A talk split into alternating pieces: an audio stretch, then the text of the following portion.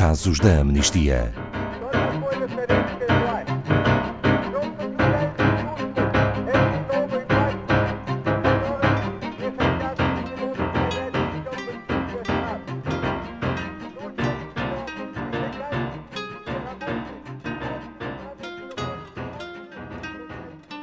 Em março de 2019, três jovens requerentes de asilo foram detidos após a sua chegada a Malta. Eram suspeitos de terem sequestrado um petroleiro que os salvou no mar Mediterrâneo, em conjunto com outras 100 pessoas, após terem sido ameaçados que seriam devolvidos à Líbia. Hoje, estes jovens precisam da nossa ação para que seja reposta a verdade sobre o que realmente aconteceu conhecidos como os El Iblo 3, estão em risco de passar o resto das suas vidas na prisão se não for feita justiça. Boa tarde, Paulo Fontes, da Amnistia Internacional Portugal. Poderia apresentar-nos este caso com mais detalhe? O que aconteceu realmente? Eh, boa tarde, Ana Paula. Boa tarde a todos os ouvintes. Uh, portanto, este é um caso muito paradigmático de três jovens que são acusados, são acusados pelos receios que existem na Europa uh, de tudo aquilo que se está a passar às portas da Europa e no Mediterrâneo. Uh, no dia 25 de março de 2019, estes três jovens embarcam num barco insuflável partindo da Líbia para a Europa.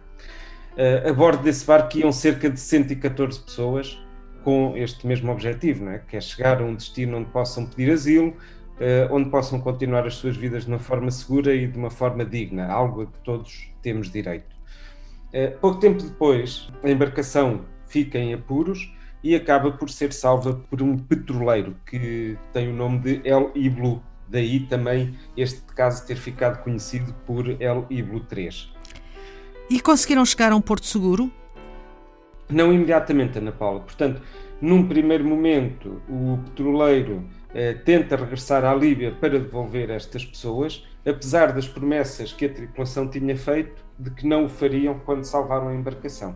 E devolver estas pessoas à Líbia seria, de facto, devolvê-las a maus tratos, a tortura de que tentam escapar, eh, e para além disso, seria um ato considerado ilegal ao abrigo do direito internacional.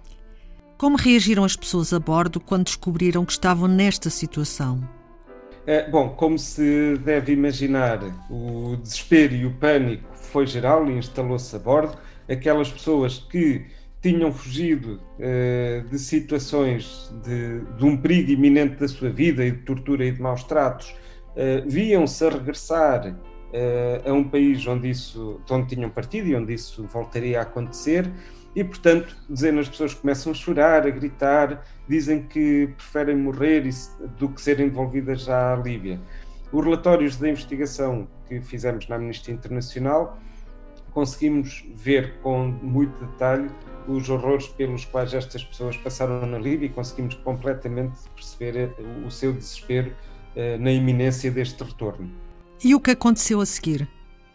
Eh, bom, é aqui que estes três jovens de que falamos entram. Eh, dois deles, dois destes três jovens, são ainda menores de idade quando tudo isto aconteceu e temos que ter isto muito em consideração.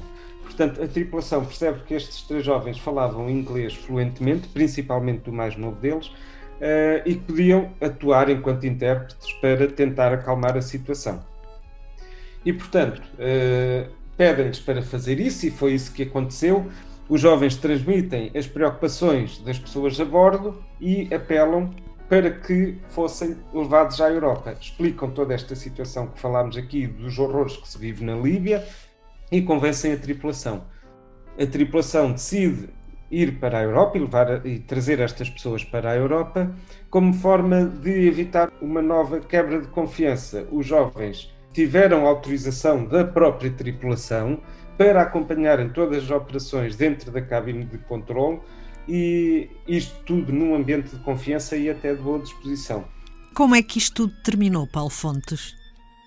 Portanto, quando chegam uh, a Malta, as autoridades maltesas alegam que o navio foi sequestrado uh, por estes três jovens, mesmo não tendo quaisquer provas disso, uh, e portanto começa a, a tragédia que é o desfecho deste caso.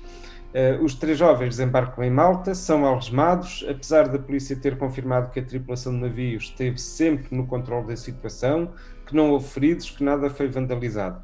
Nenhuma das outras pessoas a bordo foi interrogada, só estes três jovens uh, é que foram algemados e detidos. E como é que podemos ajudar para que seja feita justiça? É, portanto, mais uma vez, e este caso, neste caso é importantíssima a ação conjunta de todas as pessoas. Uh, qualquer pessoa pode assinar o nosso apelo em defesa destes três jovens no nosso site amnistia.pt. Este é um dos casos da Maratona de Cartas que decorre durante estes últimos dois meses do ano e por isso queremos reunir milhares de assinaturas de todo o mundo para entregarmos às respectivas autoridades. Estes jovens apenas defenderam o seu direito de pedir asilo, a viver em segurança e, e tentaram ainda proteger todas as pessoas que foram resgatadas. E por causa disso, estão acusados de crimes que são tão graves que, se eles forem considerados culpados, podem passar o resto da sua vida na prisão. Portanto, ainda há tempo para que a justiça seja feita, mas para isso é preciso mesmo a ação de todas as pessoas que nos estão a ouvir e dos seus familiares e amigos. Obrigada, Paulo Fontes da Amnistia Internacional Portugal.